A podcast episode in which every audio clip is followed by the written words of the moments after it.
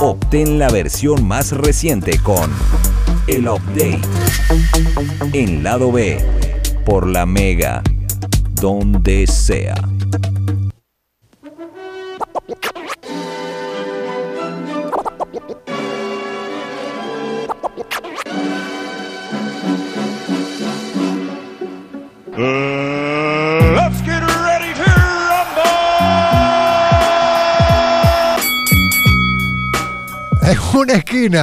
Con 57 kilos, bañado en querosén y un yesquero en la mano derecha, Alex Méndez. ¿Cómo está Alex? No me voy a presentar en la otra esquina, vamos a tener un aplauso. Estamos, estamos aquí, Gracias, hermano, gracias. estamos aquí en la cabina, entonces tenemos, tenemos público, tenemos público. De verdad, mira, yo, yo agradezco tu, tu, ¿cómo, cómo- cómo decirlo? Ese peso que me has dado, porque creo que la pandemia me ha, me ha dado un poco. Lo que pasa es que el presentador nos dijo que eran 57 kilogramos de pura fibra. Exactamente. Pura fibra, peso pluma, peso pluma. ¿Cómo estás, Eso, eso es otra cosa. Eso es otra cosa. Mira, mano, estoy súper bien por fin regresando que el martes pasado no pudimos conectarnos, pero hoy vengo cargado de noticias muy buenas que definitivamente hacen que, bueno, que, que Desde el martes pasado, sea un poco... desde el martes pasado tienes una ansiedad con el tema de Eternals.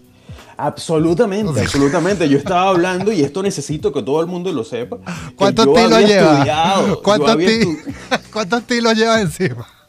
Mira, yo tengo varios, tengo varios porque yo había estudiado para el martes pasado todo mi discurso sobre los Eternals y no pudimos salir. Pero bueno, me congelé, me criogenicé por una semana para estar aquí fresco, para poder darles la información que merecen, porque esto es un programa que se debe a su público. Un saludo a toda la gente que nos está escuchando. Un saludo a toda la comunidad australiana que también nos sintoniza cada mañana. Que probablemente nos está escuchando como en julio, porque ya Exacto. un poquito. Exacto, probablemente nos esté escuchando en julio. Mira, ya estamos, a, ya estamos a mitad de año y ya comenzaron los anuncios de lo que va a ser el resto de este año. En noviembre se estrena The Eternals. Así es, mano, así es, ya. Pero vamos a hablar de eso más adelante. Sí, claro, porque, Porque- hay muchas porque, noticias o sea, buenas. Vamos acá. a dejar The Eternals para el final, pero es que eh, yo también estoy mini fiebrugo. Esa mi- Eh, en ese mini estoy- es un poco más grande. en verdad estoy mini fiebrugo con The Eternals porque, porque el tráiler el tráiler despierta muchas expectativas. Está lo de Elon Musk y, y el amarizaje de sus cohetes ahora. No, no están estallando, por lo menos. Eso es un muy buen avance, mano. Y la verdad es que, bueno, ya vemos que los planes de, Elon Musk para llevar humanos y ah, pues, construir estaciones espaciales, bien sea en la Luna y en Marte, ya está totalmente enfocado. Y la última noticia, luego de la que habíamos hablado hace un par de semanas, de que ya Elon estaba transformando sus instalaciones de, en, en Texas a una especie de ciudad llamada Starbase. Él quería, quiere fundar su propia eh, ciudad. Y estoy seguro que lo puede hacer porque, como hemos dicho, Elon y Kanye pueden hacer lo que quieran. Entonces, bueno, ya esto es algo como una noticia que no es tan grande, pero de igual manera ya es bastante futurista. Y es que ya SpaceX, bueno, a través de- del Twitter de Elon, que es como el Twitter de Trump, que él no se guarda nada. De hecho, creo que la semana pasada los propios inversionistas le pidieron a Elon Musk que no tuiteara, porque cada vez que lo hacía, creaba un desastre. Sí, bueno, es más influyente en el, en- en- en el tema del blockchain que cualquier otra persona. Totalmente. Entonces, bueno, la noticia de esta semana, mano, es que eh, Elon ya está en proceso de construir dos eh, puertos espaciales en el mar. Esto suena bastante futurista y de hecho lo es.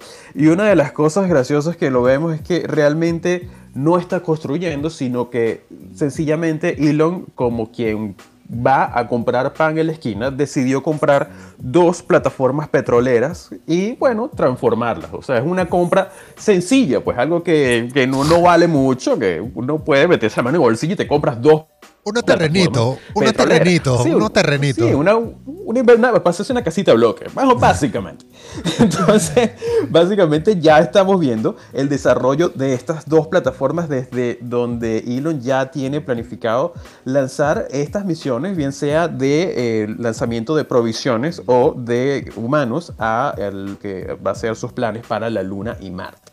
Básicamente, estas son plataformas que de alguna manera tienen alguna justificación de que sean en el mar, porque como tú lo decías, hay veces que los cohetes eh, pueden eh, caerse, pueden tener problemas, entonces obviamente es más sencillo en caso de que haya una eh, eventualidad hacer un amarizaje que bueno que caer en el suelo directamente. Entonces esto tiene mucho que ver con la parte de seguridad y, y, los planes de Elon de hacer estos viajes mucho más frecuentes. De hecho sus planes son que sean estos puertos espaciales que va a ser la Starbase eh, que es la, la, especie de, de infraestructura de lanzamiento de sus cohetes en Texas y en el mar. Él quiere transformarlos en algo tan sencillo como si fuera un aeropuerto normal y corriente, donde casi todos los días salgan vuelos hacia Marte y salgan vuelos hacia Luna. Entonces ya estamos viendo que esto es un gran avance y definitivamente Elon ya tiene su, su eh, título ganado de futurista, porque mientras nosotros estamos en otra cosa, ya él está pensando casi que en cómo van a ser los baños de ese aeropuerto espacial, que es una cosa increíble. Sí, pero, pero, pero ya, ya ¿Ya ah, hubo amarizajes exitosos de los cohetes? ¿O ya todavía es como un plan que está en pleno inicio del desarrollo? Bueno, realmente no van a ser amarizajes, realmente van a, van a aterrizar en la propia plataforma. Pero me ah, refiero a que si okay. llega a haber alguna, algún problema, es mucho más fácil que caigan en el agua y sean recuperados o que caigan directamente en la tierra. Es una cuestión de seguridad a mi punto de vista. Pero igual da manera. Miedito, da, da, miedito el asunto. o sea, sí. eh, bueno, estoy comprando plataformas sobre el mar porque el impacto de los cohetes es, es, más seguro sobre el mar que sobre la tierra. da miedito un poco el asunto. sí, totalmente. Y de, y de, hecho, Maru, una de las cosas que, eh, o sea, estas plataformas están pensadas para un, una fase que viene dentro de unos años, que básicamente lo que quiere hacer son vuelos interorbitales. ¿Cuáles son los, estos vuelos? Que van a ser básicamente de sus, eh, de sus naves, no van a ir directamente al espacio, sino que van a ir un poco más arriba de la estratosfera y van a permitir que, por ejemplo, eh, haya un viaje de Nueva York a Hong Kong en 30 minutos. Wow. Entonces, eso es más o menos lo que él está preparándose ya. Obviamente, esto es una fase de prueba y ya cuando definitivamente se compruebe que estos, estos viajes son totalmente seguros, entonces ya él se enfocará en lo que es el, el, el envío de, de personas, de humanos, a la Luna y a Marte, que por cierto, hermano, no sé si viste las últimas fotos del Curiosity con unas nubes marcianas sí, que son la, una locura. Unas nubes como resplandecientes, son como una aurora boreal loquísima con los colores del arco iris, porque estaba viendo que es, estas nubes tienen partículas de hielo y obviamente hacen una especie de prisma y es una locura porque parece cualquier juego de PlayStation. Tú subes la mirada y tienes unas nubes arco iris increíbles. Que bueno, que el, el Curiosity está mandando fotos súper buenas. Yo recomiendo que sigan a la NASA en todas las redes más, sociales. Mira, lo más, loco, lo más loco es que China dice que no tiene nada que ver con la comunidad LGTBI. Exactamente, y cuando China llegue a Marte y vea las nubes del arco iris, vamos a ver qué va. Lo van a, hacer, van a, no pueden hacer nada. Van a censurar Marte y que no se puede tomar fotos en las nubes. No, o sea, no se puede tomar selfie en Marte. No se, como Justin sí, Bieber. Sí, sí, sí. O sea, pueden llegar a ese punto, Alex. No, no, no podemos estar. Y que no se puede tomar fotos con el cielo de Marte porque es la bandera LGBT. Pueden entrar en la. Y uno dice, oye, vale, no me puede tomar fotos. ¿Por qué? Porque vine con la gente de la agencia china, entonces no me puedo tomar selfie. Lo bueno es que siempre va a haber un filtro de Instagram para ocultar las nubes. Yo voto por el regreso del filtro Sierra, por favor. Un clásico. Mira, Ale, comenzaron, comenzaron la, el rodaje, comenzó el rodaje de, de, del Guasón, la segunda parte, la secuela. Es así, mano, finalmente. ¿Cuánto le pagaron luego, a Joaquín Phoenix?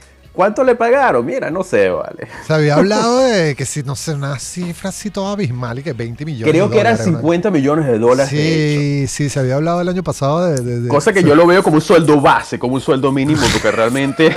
Esto yo creo que porque realmente es toda una película que tiene demasiadas expectativas y obviamente lo que rodea y, y a estas... Y, y, es Todd Phillips, el director. Regresa él como director, me imagino.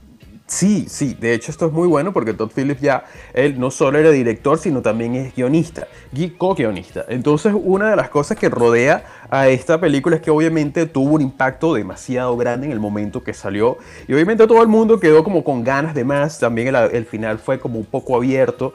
Entonces bueno, el, cuento va más o menos como que en un principio el estudio y por la propia presión de los fans, ellos querían hacer inmediatamente la segunda, la segunda parte. Todd Phillips dijo que realmente no era necesario porque él sentía que la historia ya había cerrado de alguna manera bastante bien. Eh, eh, igual Joaquín Phoenix decía que no era necesario. Entonces, bueno, esto ha sido un proceso de, aproximadamente uno o dos años, bueno, más de dos años de negociación. Y por fin ya parece que ya se está produciendo esta secuela. Lo bueno es que obviamente eh, ya está regresando el equipo original. Se había barajado algunos otros nombres para la dirección de esta secuela, obviamente si no aceptaba Todd Phillips llevar la batuta de este proyecto, pero bueno, finalmente ya, eh, ya firmaron contrato, ya no, no tengo, manejo exactamente la cifra que le van a, que va a, obtener Todd Phillips por esta dirección, pero lo bueno es que se está produciendo lo que no está seguro, y creo que ya debe estar seguro, pero no lo van a decir por cuestión de marketing, es que todavía, aparentemente, Joaquín Phoenix no ha aceptado o ha dicho el sí definitivo para volver a interpretar al Joker en esta, en esta película. Entonces, bueno, estamos en la expectativa. Esto me, está loco. suena un, sí, me suena un poco como la estrategia que están usando con Spider-Man 3, que dicen que sí, que aparece eh, el protagonista, que aparece no, que no sé qué. Entonces, bueno, nos van a tener como un ratico ahí vacilados, pero yo creo que esto va súper bien. Yo soy súper fan de, del Joker y de verdad espero que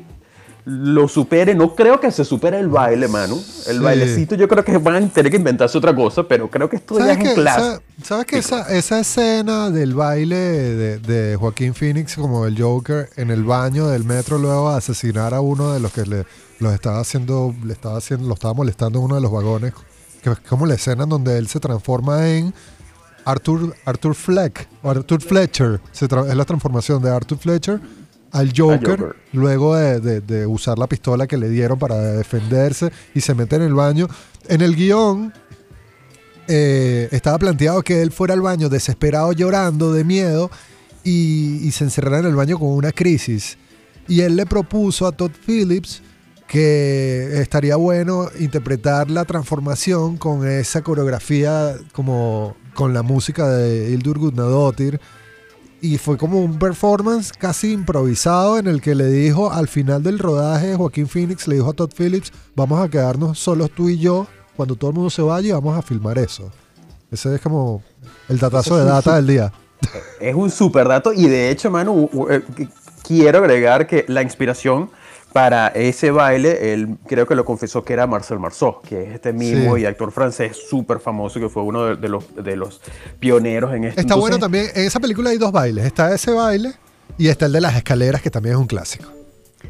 Totalmente. Y, y, cada baile responde a distintos estados mentales del actor, del personaje. Entonces yo creo que esta película, yo la veo que va, va a ir un poco hacia lo que fue la saga de Black Knight, de, Dark Knight de, Batman. O sea, que es un poco más oscura, no es tanto superhéroe. Dudo mucho que aparezca Batman en algún momento porque creo que para estas alturas de, la historia no, encaja un superhéroe. Realmente es como un viaje más interno en este personaje con tantos eh, recovecos mentales que obviamente mucha gente se siente identificada y obviamente yo creo que después de esta pandemia todos vamos a verla porque yo creo que quedamos un poco no sé, un poco descuadrados, no, estamos un poquito descuadrados, entonces vamos a ver realmente cómo van a reflejar esto eh, en esta película que definitivamente ya, ya veo que va a ser un éxito en las taquillas y espero que para cuando se estrene ya podamos verla en el cine porque yo me niego a ver Joker 2 en mi casa en pijamado, no lo voy a hacer. ¿Qué, llegará primero, Batman de Matt Reeves o esta secuela de Joker? Yo creo que Batman está mucho más adelantada. Sí, yo creo que yo creo que eh, eh, Joker 2 yo lo calculo para dentro de dos años y medio. Entonces yo creo que sí vamos a poder verla en el cine, por, favor. Es muy loco estar hablando de cosas que van a pasar dentro de dos años. Yo, recuerdo cuando hablábamos de, de Top Phillips y Joker, que se estaban dando las noticias. Recuerdo que yo decía, bueno, esto va a salir dentro de dos años, en el 2020, y lo va a dirigir el mismo director de la trilogía de Hanover, y levanta las expectativas de alguien que viene de la comedia a hacer algo que es un villano que también viene de la comedia y no se entiende nada. Y pasaron dos años y se estrenó la película y fui como, wow, hace dos años hablábamos de Top Phillips que venía de Hanover y es como hoy estamos hablando de la secuela que seguro en dos años va a pasar chola, ya estamos a mitad de año. Dentro de sí, ya ha, pasado, ya ha pasado un año y medio y yo no me he dado cuenta. Entonces realmente para es mí el año que viene es en diciembre. ¿Qué piensas? ¿Tú piensas que mientras más edad tiene la persona, más rápido pasa el tiempo? Eh, depende si estás en Venezuela o no. ese, es mi, mi, único comentario al respecto, Bueno, se habla, se habla del, del minuto neoyorquino. Está el minuto caraqueño. Yo, que, yo diría que es el minuto interstellar. El minuto... que, que, el minuto interestelar es que si cada minuto son siete años en el planeta, una cosa así. Exacto, cada, cada, minuto aquí son como 30 años de avance en el mundo, pero bueno, no vamos a hablar de cosas bellas, hermano. Vamos a hablar de, vamos a hablar de Wakanda, por favor. Vamos a hablar de, de, naciones más civilizadas. Pero mientras te pido permiso dentro de esta tu columna, el update, para hacer algo de publicidad y a la vuelta hablamos de Wakanda, Black Panther, la serie que se anunció y obviamente cerrar con The Eternals. Con gusto.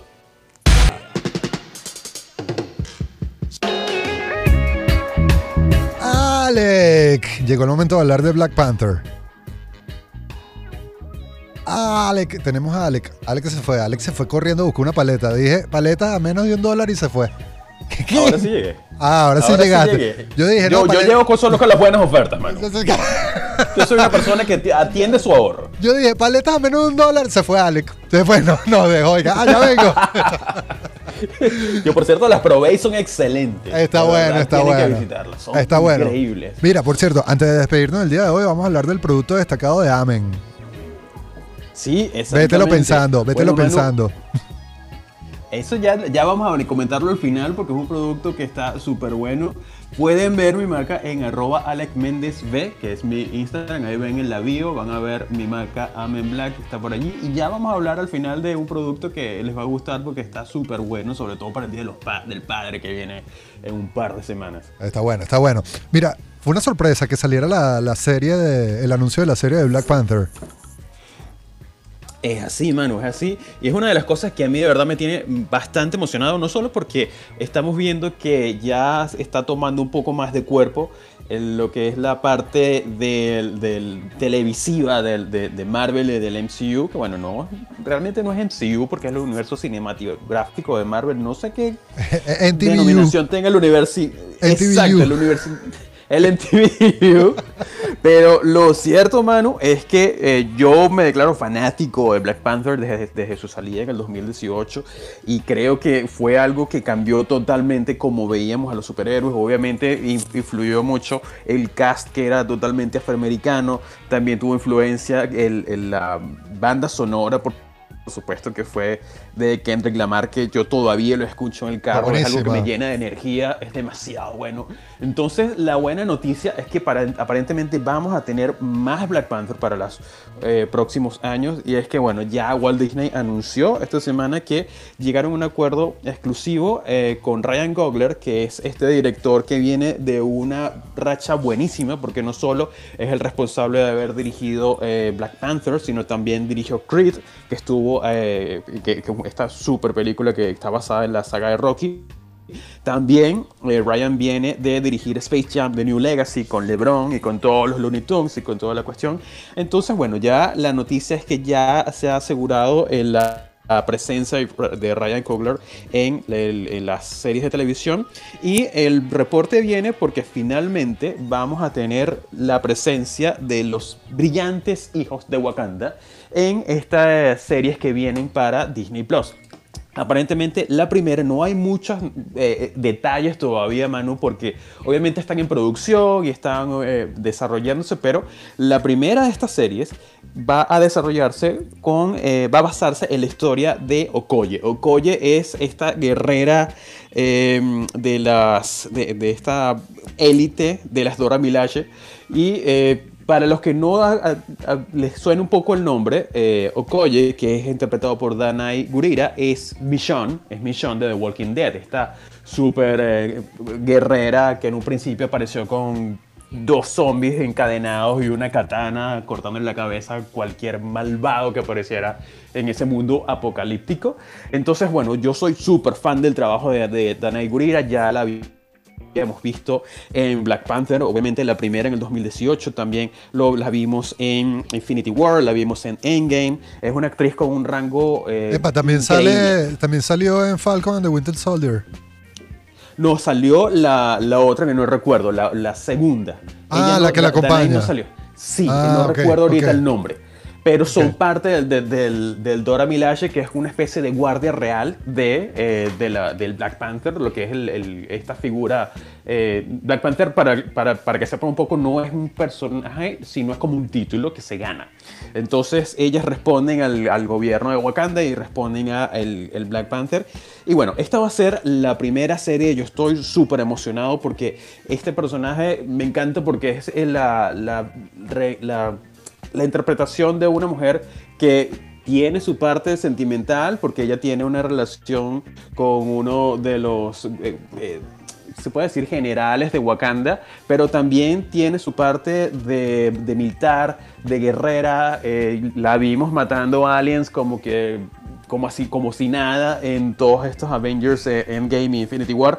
Esto va a ser buenísimo y la segunda no se sabe mucho, pero probablemente se vaya a estrenar luego de eh, la segunda parte de Black Panther que se va a llamar eh, Wakanda Forever que viene dentro de, un, dentro de un tiempito. Esto me parece increíble, mano. Yo no sé cuál es tu personaje favorito de Black Panther. A mí me encanta ella. Yo creo que mi favorito es Suri. Es la hermana de Chadwick Boseman. Ella es increíble también. Así Creo que es la, porque es la que tiene más supergenio. potencial. Exacto, es la supergenio, es la que ha desarrollado toda la, la- la mayor cantidad de artilugios tecnológicos que hacen de Wakanda lo que es. Y de hecho, mano, una de las cosas que estaban pidiendo eh, los, todo lo que eran los fans de, de Chadwick a, a raíz de su fallecimiento era que, bueno, cómo iba a encajar este Black Panther en todas las películas que vienen. Entonces muchos decían que el título de Black Panther debería pasar a Shuri, a su hermana. Otros decían que bueno, que debería hacer un, casting de nuevo para buscar otro actor. La verdad es que no se sabe quién va a ser el nuevo Black Panther. Yo voto por Shuri porque es un personaje que queda muy bien, pero también no me gusta mucho porque ella la veo como más tecnológica, más científica que una guerrera. Sí, Entonces, sí, sí. de repente Okoye, que es la personaje de Danai Gurira, pudiera ser una buena Black Panther, pero no se sabe. Aparte que estamos viendo eh, que estamos entrando como en una especie de etapa donde finalmente estas versiones femeninas, que son muy comunes en los cómics, están entrando al MCU. Ya vamos a tener también a un Thor femenino que, que, que viene ahorita en Thor Love and Thunder. Este, creo que también en la serie de As If, que es la serie animada que viene, que es como el lado B de todas las historias, vamos a ver a una Capitana América, que no es, no es América, sino creo que es Captain Britain, Capitán Británica, Capitana Ah, ok. Británica o algo así. Ya y están, también... sacando, están sacando ya donde no tienen. O sea, hace un par de semanas estábamos hablando que si el Capitán Apache. Sí, totalmente, que el nuevo Capitán América, pero es un Capitán América indígena que es un, es un obrero. ¿Y para cuándo Capoldo? Yo siempre, siempre me pregunto, ¿para cuándo Capoldo? Capoldo. Capoldo. Capoldo. Mira, hablando justamente ahorita que tocas el tema de la inclusión femenina cada vez más presente dentro del el universo de, de cinematográfico de Marvel y DC, con The Eternals, los personajes más importantes y fuertes del elenco, los que se presentan allí como los más fuertes son femeninos, que son que sí, Angelina Jolie, Salma Hayek, Obvia- obviamente está Kit Harrington y Richard Madden que vienen de Game of Thrones y son como la apuesta fortísima al asunto. Salió el tráiler la semana pasada y en noviembre llega lo que yo creo que va a ser la película como Las Guerras de las Galaxias de Marvel. O sea, esa película que va a tener sí, ocho episodios, porque son demasiados Eternals. Son demasiados, mano. Y eso me gusta porque quiere decir que Marvel nunca ha dejado por fuera, o por lo menos una historia huérfana de alguno de sus personajes. Siempre trata de darle una, un, screen time, un tiempo en la pantalla bastante importante. Desarrollan su historia. Entonces vemos que esta es una película que tiene para mí esto es una especie de BTS de Marvel. Son como 19. es una cosa, o Salserín en su mejor momento. Sí, sí, sí. Que eran como 32. Sí, sí, sí, son los melódicos de Marvel. Los- melódicos de Marvel, exactamente. O sea, y son todos, todos distintos y uno es más, más viejo que otro. Entonces, me encanta porque realmente vemos que hay una inclusión. Primero, eh, un cast súper diverso. Estamos viendo de todas las razas. Hay un personaje LGBT. Y lo bueno de esto, Manu, es que definitivamente esta película creo que va a marcar un antes y un después en todo lo que es la, la fase 4 y diri- dirigirse a la fase 5 que ya eh, muchos dicen que va a ser cuando aparezcan los X-Men y aparezcan los Fantastic Four. Pero bueno, lo, lo- lo que tenemos por ahora y lo que sabemos de los Eternals es que se va a estrenar el 5 de noviembre, por fin. Yo estaba un poco preocupado porque son muchas las películas y series en cola para este año y no sé sabía mucho de Eternals hasta, hasta la semana pasada, cuando tuvimos este tráiler que ellos dicen teaser trailer, teaser trailer, que es como el teaser cortito, pero realmente es un teaser que dura como dos o tres minutos. Y una Sí, de las cosas el, que tráiler, me- el tráiler va a durar que sí, ocho minutos. Súper largo. Y una de las cosas, mano, que a mí me gusta es que esta película está dirigida primero por Chloe Zhao. Chloe Claro. Zhao es esta mega directora que acaba de ganar el Oscar a mejor director, mejor película, mejor guion adaptado, mejor montaje también por esta película Nomadland que ha sido un fenómeno. Y eh, de hecho, ella es la segunda mujer en la historia en ganar el premio a mejor dirección. Entonces ya Está en cartelera. Ahorita, ahorita está, en cartelera, cartelera. en los cines trasnocho está Nomadland. Para quien de repente no la haya visto, se pase por ahí. Súper recomendada. y bueno. una de las cosas que a mí me gusta, mano, es que obviamente ya Marvel se está tomando las cosas como más, más, más en serio. Yo siempre se lo tomo más en serio. Pero ya estamos viendo que están incluyendo nombres grandes, pesados, no solo de actores como Salma Hayek o como Angelina Jolie, sino también están trayendo directores que vienen de una buenísima racha. Entonces, definitivamente no estamos saliendo de estas películas que de repente tenían uno que otro director que no era muy conocido y lo hacía muy bien, sino que ya tenemos directores con una experiencia bastante grande. Y yo creo que esto es una buena decisión porque definitivamente ya Eternals está eh, basada como en un poco más espacial, o sea, es una cosa que va a dar pie a otras historias que son súper interesantes. A, a fin de cuentas es como el Imperio contraataca. Salió DC con Joker, se llevó el Oscar, todo el mundo lo de Joker y vinieron con Disney y que mira, vamos a ponerlo de las pilas y vamos a hacer una película en donde tengamos a Angelina Jolie, a Salma Hayek, a lo de Game of Thrones, a todo el mundo. Y ahorita está ya consolidado como, bueno, el 5 de noviembre creo que todo el mundo va a hablar de Eternals. Y, y, Manu, una de las cosas que a mí me gusta bastante es que es prácticamente la, la inclusión de Salma Hayek, que es como la primera eh, inclusión formal de una actriz latina en todo este MCU, porque teníamos de todas las razas, pero no había muchos latinos. De hecho, estaba recordando que lo más latino que está en el MCU es el amigo de, de Ant-Man, el, el pana cuentero, como le digo yo, que ha hecho unos cuentos buenísimos que hace una, una, cosa increíble, pero hasta ahí era un personaje como de apoyo. Pero sí. ya tenemos a, a, a, Salma Hayek.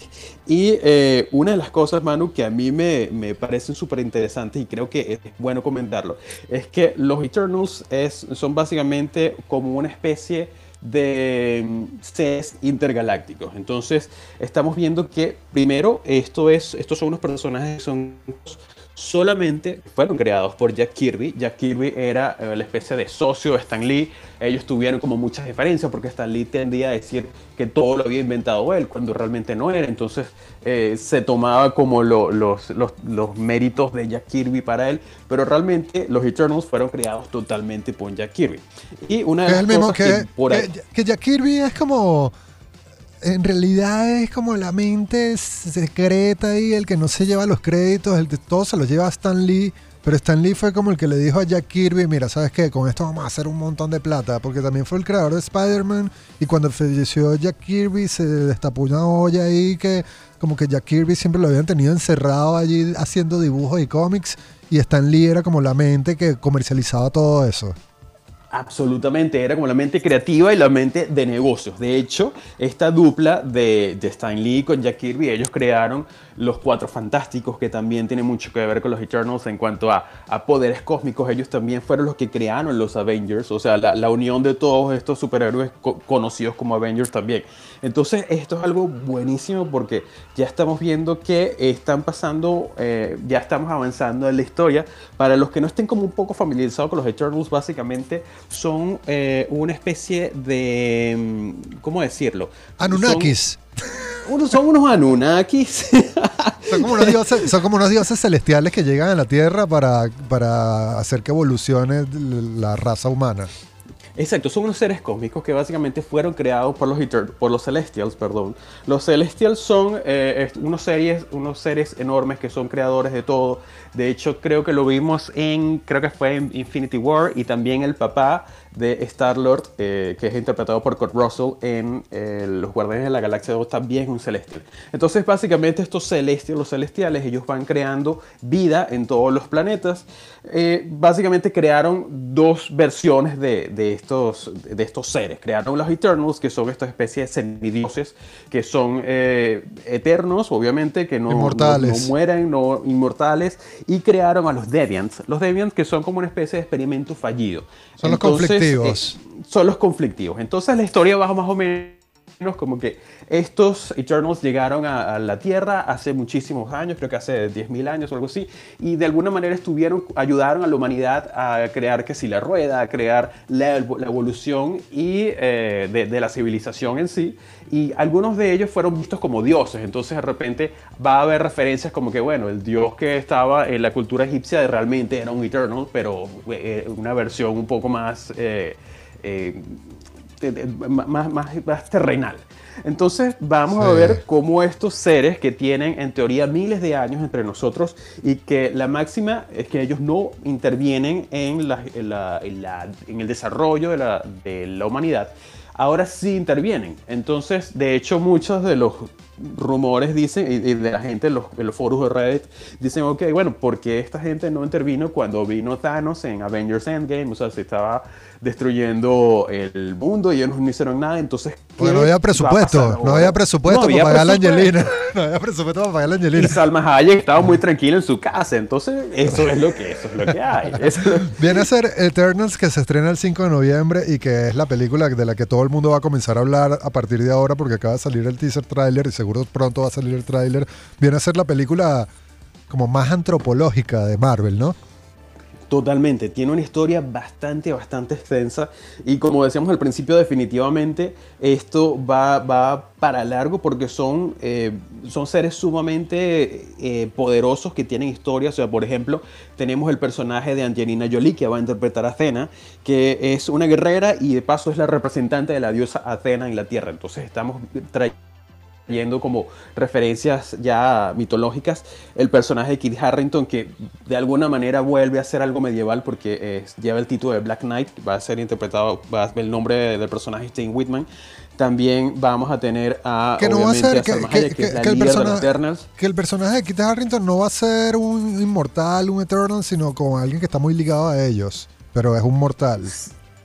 Sí, de hecho es un personaje que, de alguna manera tiene como un título heredado y creo que estaba escuchando que eh, viene de una familia que tiene una especie de maldición, entonces cada, cada generación debe llevar el título del caballero negro hasta que logren algo. Entonces, estamos viendo como no solo tenemos estos personajes, miles de personajes BTS, salserín, que pueden hacer lo que les dé la gana, sino también hay más groupies. Entonces tenemos aquí de Harrington, tenemos a, otros personajes que van a ir como integrándose y, mano, a mí me, emociona bastante que se te nota, este se te nota.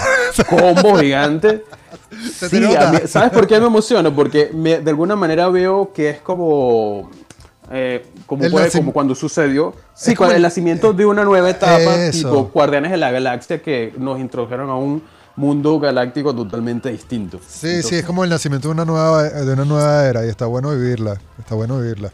Y, me, visualmente se ve muy diferente a lo que pueden haber sido otras películas de Marvel. Alec Méndez. Se nos acabó el programa por el día de hoy. Demasiada información como cada martes. Yo me voy de aquí así como, bueno, ya, ya, lo sé todo, todo lo que tenía que saber sobre el MCU, ya lo sé. En este recuento que tenemos todos los martes con el update. Ya el martes que viene no sé de qué estaremos hablando porque abordamos hoy, creo que lo que se va a hablar de aquí a tres semanas.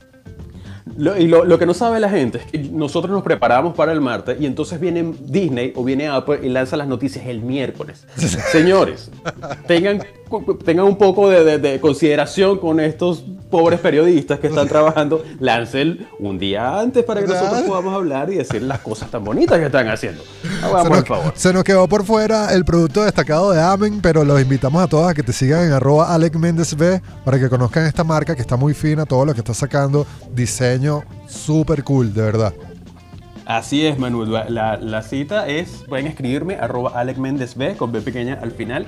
Y ahí van a ver uh, bastante contenido. Estamos publicando noticias todos los días en los stories para que los mantengan informados mientras ven con buen diseño. Y bueno, la idea es que compartamos. Ahí está el link de Amen Black para que vayan y vean todos los productos que tenemos para ustedes. Nada, se acabó esto, el update y lado B. Un gusto, Hasta mañana.